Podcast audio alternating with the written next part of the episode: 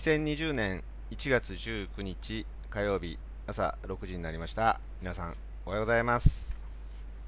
団長こと三宅哲之でございます。はい新しい1週間スタートですね。どうでしょうか？元気にしてますか？いや結構ねあの寒くなりました。というようなことでもないけどもう冬本番という感じですね。今日は自宅スタジオからお届けしてますがちょっと外出てないけどおそらく気温0度前後？前後っていうかまあ1度とか2度のあたりでしょうかね。朝コメントをいただいてます。信州上田トイトイ。おはようございます。聞こえます。信州上田は晴れ。気温マイナス3度。気持ちのいい寒さの朝ですということですね。気持ちのいい寒さの朝ってね、面白い表現やな。なるほど。東京の物産、おはようございます。聞こえてきました。東京は2度です。なるほど。物産の書き込みを見て、あ、そんなもんかなということでね、だいたい近しい温度かなというふうに思うんですけど、僕のとこもね。東京は2度です。えそれから大阪のレイチェル、おはようございますということでご挨拶いただいております。ありがとうございます。えそして、え千葉のタカ、おはようございます。聞こえます。千葉県は1度です。ということでね、まあ、0度近辺を行ったり来たりという感じの冬の朝でございますが、まあでもね、なんかね、この冬は、うん、空気が乾燥して、あ、もちろんあの、火事とかね、そういうことには注意しないといけないけど、綺麗じゃないですか。もうなんというか空気澄んでるからこう景色とかね、うん。まあ、空空気そのものも美味しいというかね。なんかそれがねあのピッとこう身が引き締まる思いというかなんかそれが冬のいいとこじゃないかななんてね思ったりもするわけですけども。今日はね実はねあのスタート前にちょっと30秒ほど遅れちゃったんですけど 何かというと昨日までね山にいたんでで戻ってきてでもなんかバテちゃって昨日早くからもう寝てたんですよね。で朝起きてで結構がっつり寝たんですけどさあやるぞということでスタンバイしてパソコンの前に座るんですけどあれ？と思って。手帳をね忘れててですね。手帳がないと1週間の振り返りできない。あやばいやばいということであの今カバンをむさぼりほじってですね。で手帳を取ってきたといったようなねラブタイの中でやっておりますけども。はい。別に言わんでもいい話ですけど。はい、じゃあそんなところでこちらのコーナーから入っていきたいと思います。団長の1週間はい、ということでね、1週間の振り返りをしていきましょう。え僕と一緒に振り返っていただくとね、いいことありますから、やってみてくださいね。え先週は1月の12日の火曜日から1月18日の月曜日の1週間ということですね。で、えー、っとですね、1、2、山子町にですね、っていう1週間で、まあまあまた山ごもりしてたんですけど、で、えっ、とね、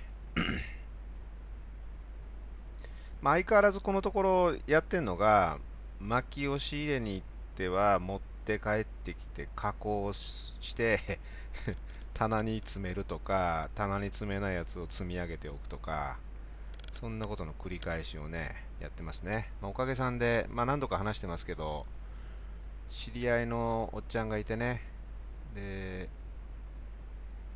まあ、ちょくちょく声かけてくれるんですよね。こんなの入ったけどいるか？とかね、取りに来る？とかね、言ってくれるんですよね。で取りに来るって言われたらね、あ、行きますってもう即座に反応してしまうということで、やってるんですけど、あのー、何もらってるかというとね、ここ1週間は梨の木なんです。で、まあ、その辺は農家さんが結構あってで農家さんなんだけどもなんか農家を辞めていってとかいうような感じにね、まあ、なってるところでで梨を作ってる農家さん結構いるわけです。で梨ってあの冬に入る前12月ぐらいから枝の剪定ってやるらしいんですよね。僕見たことないんだけど。でその枝の剪定をするとものすごい枝が出てくると。でそれをどうするかって言ったら燃やしてるんですよね。自分の畑で燃やす。でそれがね結構な手間でものすごい量でまずそういうのいるかっていう話だったんですよね。いるかじゃないな。最初僕そういうの聞いた時にそれ欲しいって言ったんだな。えこんなのどうすんのよ？みたいな話になってでそれをもらうというのがまあ一つとでもう一個はねあのまあこれはあの寂しい話なんですけど結構ごっついもうなんだろう大元の木も含めて、えー、切っちゃってで空き地みたいなとこあるんですけど そこにね積み上げてるんですよね。でも全部それも燃やしちゃうと。なんでこんなでっかいのがあんのかなってこの間聞いたら梨農家の後継ぎいないんだと。だからもうあの後継ぎいないから切ってんだみたいなことでね。まあ寂しい話ですけどね。まあでもまあそういう時代の流れもあってまあ要はそういうねぶっといやつも含めてものすごい量があるんですよね。でそれいるかって取りに行って。で大体車の荷台に乗るぐらいの大きさにその場で切ってほんで山持って帰って 山で薪の大きさに加工すると。で薪割ると。なんかそんなことの繰り返ししてるんですけどね。まあでもねあの、まあ、すぐ燃やされる運命にある梨の木たち。もう絶好の薪なんですよね。だからねなんかねもう前から思ってるんだけどこれなんかうまいことあなんかねいらん人がいるけど僕みたいにねいる欲しい欲しいっていう人もいるわけでうまいことぐるぐる回ったらいいのになと思いながらねやり過ごしてますけどね。はい。まあまあそんなことやってんですよ。ほんであとはえっ、ー、とそうだな。そう、えっと、週末は土曜日の日に、まあ、岩手の今、えっと、5回連続講座、5週連続講座っていうのがあってやってるんですけど、まあ、これをね、あのオンラインに切り替えてやった2回目。で、ちょっと特殊な流れとしては、僕が、まあ、山のオフィス、ベース国庫から発あの講義をする、オンライン介してね。で、先方は会場に集まってるんですよ。10名の受講の方がね。で、やり取りをする。で、通常通りやるから、グループワークとかも入れていく。そうすると僕が、パソコン越しにグループワークやってくださいっていうことをこう進行するっていうね。まあ、ある意味、もうなんか、オンラインで、リアルでやっていることを全てやりきるみたいな感じっていうか、そういうね、あの、トライアル的なことも含めて、前回からやり始めたんですけど、で、今回やって、まあ、ほぼ、ほぼいけるから、もう何でもいけるわと。もうね、オンラインがあれば何でもできるわというのがね、実感値で、で、あの、よく、なんだっけな、あの、オンラインだと、相手の顔が見えないから、やりづらいってね、まあ、いう話があります。で、ちなみに今回僕は、その会場全体を大写しするっていう、あの要は受講生の顔なんて見えないあのみんなの頭しか見えないようなとこに対して まあなんか上から喋ってるっていうかね嫌なんですけどなんかそんな感じですよ。まあ例えばなんだろうな。あのコンビニのね防犯カメラがあるでしょ？あの防犯カメラ見ながらあの店内に向かって喋ってるみたいなそんな感じなんですよ。なので相手の表情なんてもう分かる術もないです。で本当はね本当は顔見てやりたいなって思ってますよ。でも、まあそんなんできないってもうなってるわけだから、まあそれでも一生懸命、まあ、やると、なんか伝わってるみたいでね、向こうの人たちもなんか一生懸命やってくれてるそうです。あの事務局の人と終わった後やり取りするんですけどね。でちゃんと誰々さんお願いしますって言ってな名前をね呼びかけてやったりしてると向こうもなんか要はいけるんですよ。なんちゅうかあの顔が見えないからどうのこうのってやりづらいのは確かにやりづらいけどそうじゃなくて なんだろうな顔が見えないからこそ一生懸命やるっていうかね相手のことを一生懸命気にしてやれば多分伝わるんですよね。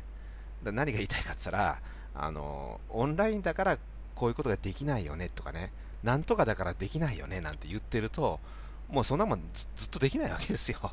ね？そうじゃなくてなんかねいやもうそれはそうなってんねんか。そこでどうするかというかそこでもっとこうなんちゅうか一生懸命一生懸命っていう言い方は抽象的なんですけどね。やればちゃんと伝わるんですよね。だから僕も本当にしつこくこれ思うけど。オンラインだからコミュニケーションが不足するなんてね。もうそれも絶対違うと。ほんまねあの声を大にして言いたい。何を力んで言ってるんでしょうね。ちょっとスイッチが入りました。うんまあてなことで2回目やってで、午後から巻き割ってみたいなね。あの午前中、午前中頭動かして、午後から体動かして、まあこれ結果的にですけど、まあこういうサイクルいいですよね。ずっとパソコン座ってるとね、まあそれこそ今テレワークやってる人多いと思うけど、もう嫌になるもんね。だななんかなんか意図的に体動かすというのをやると、夜もすっきり寝れますよ。お酒も美味しいしね。いうことですね。でね、週末は、うんと、並行してちょっと動いてたんですけどね、あのまあ、午後から西日本の定例会っていうのをやってました。で、ちょっとこれ今日のお題につながるんですけど、うんまあ、一つはね、チアワークって言って、リアルでやってる頃にやっていたグループワークを先月から復活したんですね。で、オンラインで、そんなグループワークうまくいくのかな？まあ、これさっきの話と一緒なんだけどね。行くのかなと思ってね。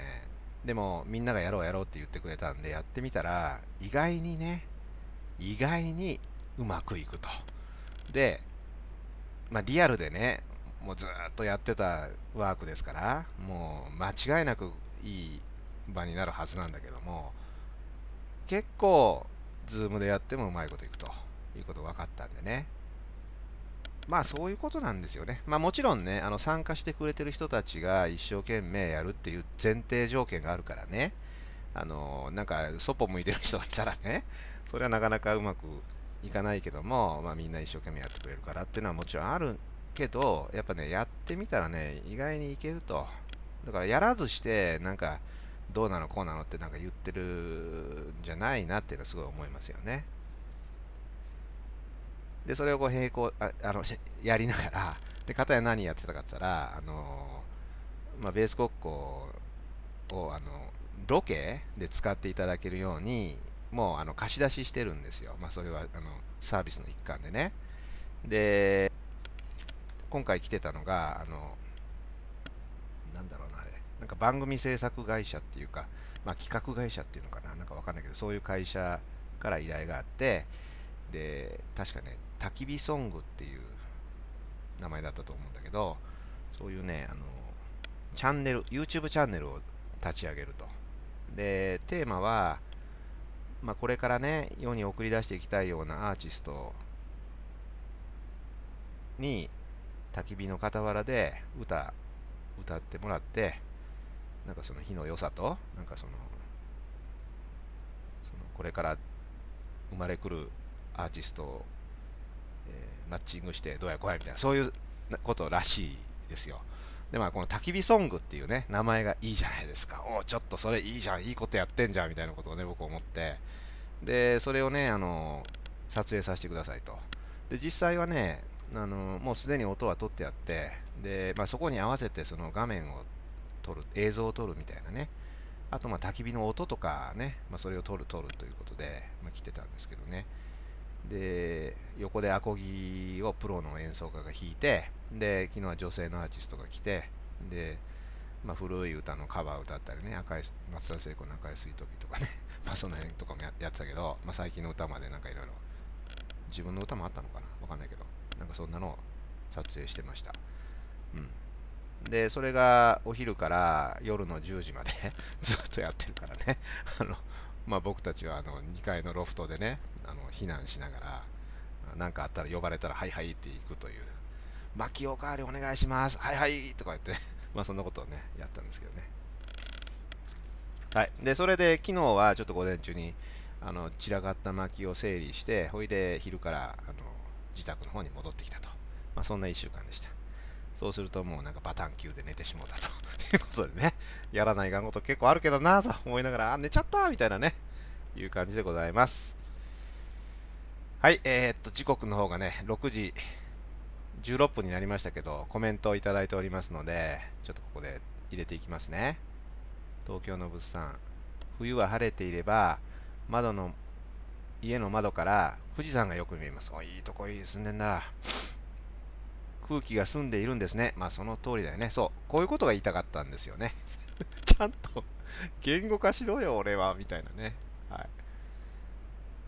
続いて、物産。最近はオンラインだから難しいよね。という否定ではなく、逆にオンラインでできないかな。オンラインでやりたいなという思考に変わってきました。いいね、いいね。そうそう、このね、オンラインでやり、やろうよと。そう。だからね、あのまあそれだけでまたあの 話一つできるぐらいやけどリアルをオンラインに置き換えるしかないよねみたいなそうじゃないねオンラインでやろうよと。オンラインでやったらこんないいことあるよと。いうのがねいっぱいあるわけですよ。これがねなんかもうねあのオンラインでやるしかないよねとかね。なんかねあの 大代替え手段っていうの？なんかそんな風に考えちゃうと、そもそもですよ、始める前からオンオンラインでやるしかないよねみたいな企画でやったら、もうそれよりね、なんか広がりないじゃないですか、みんな。しょうがなし。雨が降った時にはこういうことやりましょうね。雨天天、あの、プランとかね、なんかもう最初からネガティブになってるもんね。そうじゃなくて、雨が降ったらこんないいことあるぞみたいな、なんかそういう視点でね、やっていこうよっていうことが言いたいわけです。はい。えー、6時18分になりました。やばいやばい。次行くぞ。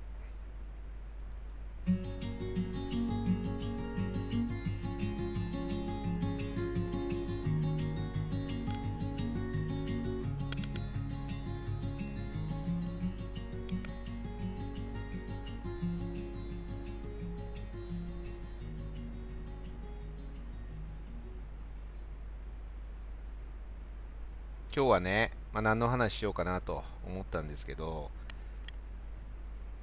さっき1週間で振り返りしました、西日本定例会、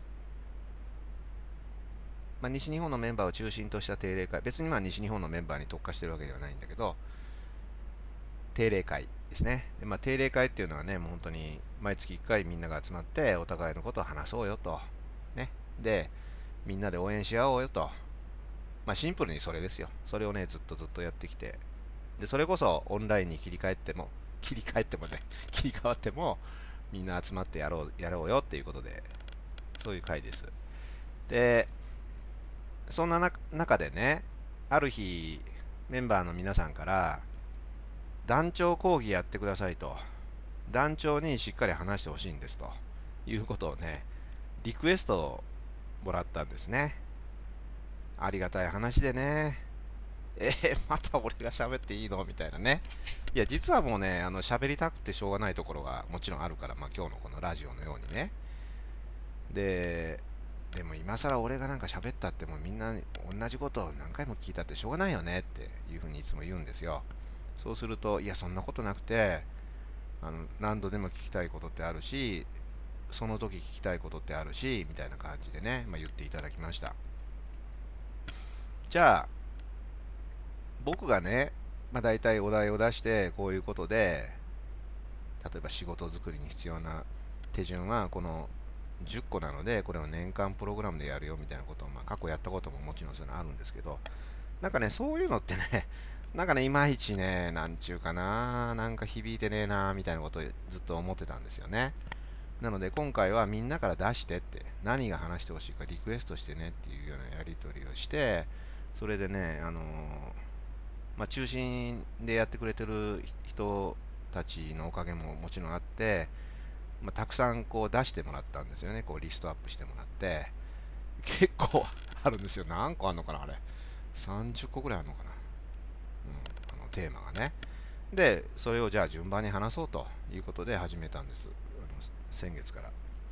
で今月で2回目。それが日曜日だったんですよね。で今回はまあ、今日のテーマなんですけどもうダメだ。と思った時の脱出法というかね、まあ、対処法というかなんかそういうのを体験交えて話してくださいという話だったんです。で話しました。でもうダメだ。もうダメだ。もうこれもうこの先あかんわって思う時ってあるじゃないですか ねそんな時にどどういうふうにして団長は今に至るんですか？みたいな話ですよ。で、やったんですよ。で、やったんだけどね、なんかね、難しいというかね、まあ、結構奥の深いテーマだったりするでしょ？で、まあ、一応頭まとめて喋ったんだけど、なんかね、もう一つ、うーんって思思って、まあ、もやもやしてないんだけど、まあ、ちょっとそんな感じで終わったんですよね。で、後から、あ、これ、こういうふうに言えばもっと分かりやすく伝わったかななんていろいろ反省をしまして、で、それからその時にみんながあの言ってくれたりも、フィードバックしてくれたりもしたから、それをね、もう一回、今日もラジオで喋っちゃおうと。ね、聞いてる人、実は同じ人もいたりするんだけど、いうことで、あの話すことにしました。でね、あの、3つあるなって思ったんですよね。もうダメだ。もうあかん。これで、この先あかん。どうしよう。みたいな時にどうしたらいいかっていうのを、まあ、僕がやってることを整理すると3つ。でね、まず1つ目が、もうダメだって思ってる時って、先が見えなくなってますよね。きっと。だからもうダメだって思い始め、で、もうダメだ、もうダメだって思ったり、口に出したりしてるとね、もうダメだがどんどん増幅していくんですよ。で、ダメな方向へダメな方向へ落ちていくっていう。あ、ちなみにこれ僕体験的に言ってますよってなります。なので、それなんでかなって思ったら、先が見えてないからですよね。いわゆる不安っていう言葉じゃないでしょうか。まあ、まさにね、今の新型コロナのね、状況がまあそうかいなと。先が見えてないでしょ？だから、もうね、どうなんねんってみんな思ってると。で、どうしたらいいか。シンプルで、先が見えるようにするっていうことですよね。どんな風になるのか、これから、このままいったらどうなるのかっていうことを想像する書いてみる？喋ってみる？何でもいいんですけど、要は、見えないものを見えるようにするってことですよ。そしたらね、あ、そうか、こうなっちゃうんだっていうことで、なんていうかな、道筋が見えてくるっていうのかな。まあ、先が見えるようになるってことですよね。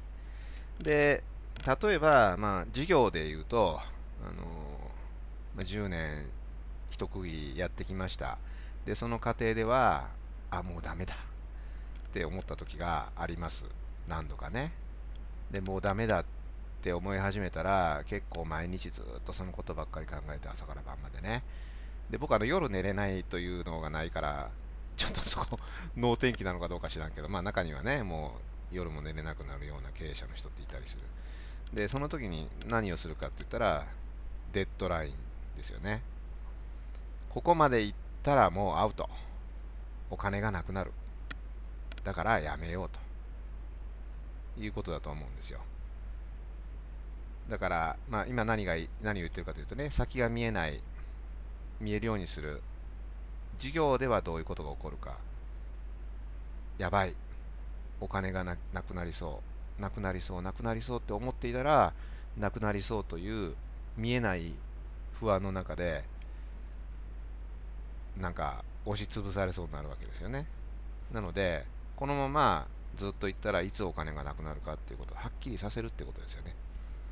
そしたらね、意外や、なんちゅうか、すっきりする。まあ、すっきりするって、あの、いけるってわけじゃないですよ。あ、そうかって思うわけですよ。で、2番目。あ、そうかって思ったら、次は何するかって言ったら、腹をくくるということですね。腹をくる。もうやるしかねえ、これはと。まあ思うわけですよ。ここの切り替えが結構大事なとこですよね。なので、2番目のステップです。まあ言い方変えると、いい意味で開き直るってことですよね。で、3番目。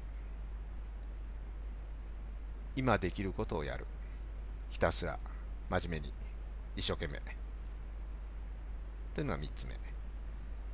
で、これをやると、結果的にどうなるかというと、あ、なんとかなったね。なんとかなってきたね、みたいなね。いうことにつながっていくわけですよ。で、その、なんとかなってきたっていうのは、何したのかっていうのは、実はね、あの、きちっと覚えてたりしないんですよね。まあ、なんかやってきたと。そうすると、なんか、うまいこと、うまいことやないな、と通り過ぎてきたね、みたいな感じになっているっていうのが、なんか僕の実体験ですね。で、そのなんとかなってきたっていう時に何が起こるかって言ったら、あの、まあ、ご縁が生まれたり、誰かが助けてくれたり、応援してくれたりっていうことが、そのどうしようもないタイミングで起こってるんですよね。後で振り返ると。ああ、そうか。なので、もう一回3つのステップ言うと、まず1つ目は先が見えないのを見えるようにする。2つ目に腹をくくる。いい意味で開き直る。で3つ目に今できることをやる。ひたすら真面目にっていうことです。で、そんなことをね、あの整理してたら、これ面白いんですけどね、僕の今机の上に今できることをやればいいっていう本がたまたま置いてあったんですよ。まあ、なんちゅうかな。たまたま積んどくじゃないけど、何冊か置いてるうちの一番上にありました。これあの、えっとね、比叡山の、なんちゅうかな、延暦寺のあじゃり、あじゃりさんって言って、あの、て酒井、酒井さんという著名な人いるんです。あの、千日解放って言ってね、あの、やっても、もう今お亡くなりになった人、お坊さんです。その人が書いた本なんだけど、表紙が今できることをやればいいと。あ、そうかと。あ、これなんか繋がるよなと思って、で、昔読んで、こう、織り込んでるページをずっと見てったらね、結構ね、あのそこ繋がることが書いてあったんですよ。で、まあ、ちょっと紹介すると、ちょっと時間いっぱい来てますけど、あの、性があるから動があるって書いていらっしゃるんですよね。で、性っていうのは何かって言ったら内政です。で、道があるっていうのは次の世界。だから、腹をくくるっていうところのステップのところにこれ入ってくると思うんだけど、あの一旦ね、あの内省するんですよね。腹くくったから初めて内省できて、で、静かな中で考えた中で次じゃあどうというところでつながっていくっていう話だったりするし、それからね、あの、一つのことにはまらず別の視点から考えるっていうのもこの本に書いてあって、そういうのも腹をくくった時に多分出てくると思うんですよね。で、今できることをやるっていう3つ目のステップのところに関連する言葉として、うん、今日のことだけ考えるとかね。ちょっととりあえず言葉だけ言いますね、時間ないから。あのニコニコしようって。あのこれニコニコしようって、これ本当僕も実体験としてあるんだけど、あのなんかね、ダメだダメだって思ってる時ってね、みんな眉間にシワが寄ってるんですよね。でそうするとね、周りにもね、そんな眉間にしわが寄った空気が流れていって特に家族なんかにあのなんか嫌な空気流してるんですよ。だからね あの無理やりでもいいからニコニコすると。してるとねなんかねいい風になっていくんですよね。まあてなことを言ってはんのかなと思ったんですけど。それから、まあ、自分は自分でしかないと、うん、だからこれも腹くくって今できることをやるっていう段階で思ってる自分の中にも持ったらいいものという言葉。だと思うんです。で、最後にね、一番端末のページに、生きていることに感謝することが力になるって書いてあるんですよね。うん、そうなんですよね。だから、まあ、究極は何かって言ったら、あの、まあ、元気なんだから、なんとかなるわ、みたいなね、いうのが、あの、実はこれ僕の体験でもあって、あのなんかね、それこそ生きてるんやからどうにかなるぜみたいなね、いうことかなと思ったりもしたわけです。まあ、てなことでね、ちょっと話、もう時間伸びちゃいましたけど、まあ、せっかくこの酒井さんのいい言葉も入ってたんでね、ちょっと紹介しようと思って、えー、今日はそんな話をしました。時刻は6時31分超えちゃいました。ごめんなさい。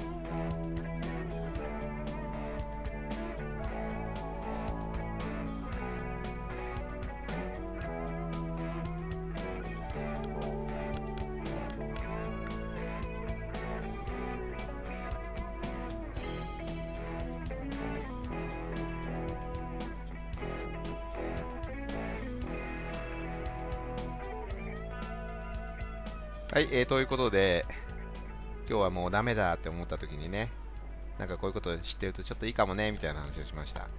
まあね、もうダメだって思うことってやっぱあるじゃないですか。ね。まあそんな時のヒントにしてもらったらいいなということです。で、あの、やっぱりちょっとこうしてやってね、感じたことはね、2回話させてもらったんです。まあちょっと定例会で喋って、で、また今、ラジオで、あの話させてもらう。そうするとね、あの結構整理ができる。うん、それから、やっぱね、振り返りをしましたよね。あの、この短い時間の中で今までどうやってきたかな。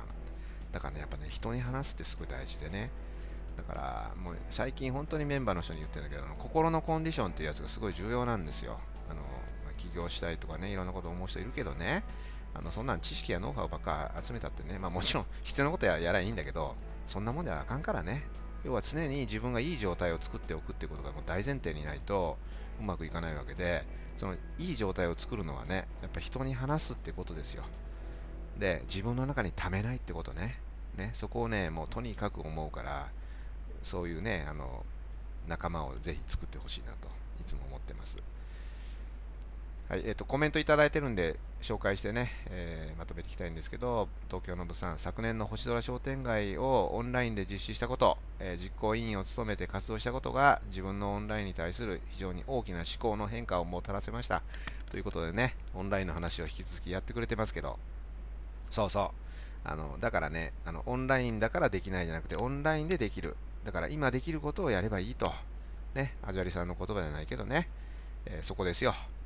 はい、えー、ということで、えー、随分時間が超過してしまいましたんで、今日はこの辺でおしまいということにしたいと思います。お相手は、働き方多様化コンサルタントの三宅哲之でした。じゃあ今日も一日頑張っていきましょう。いってらっしゃい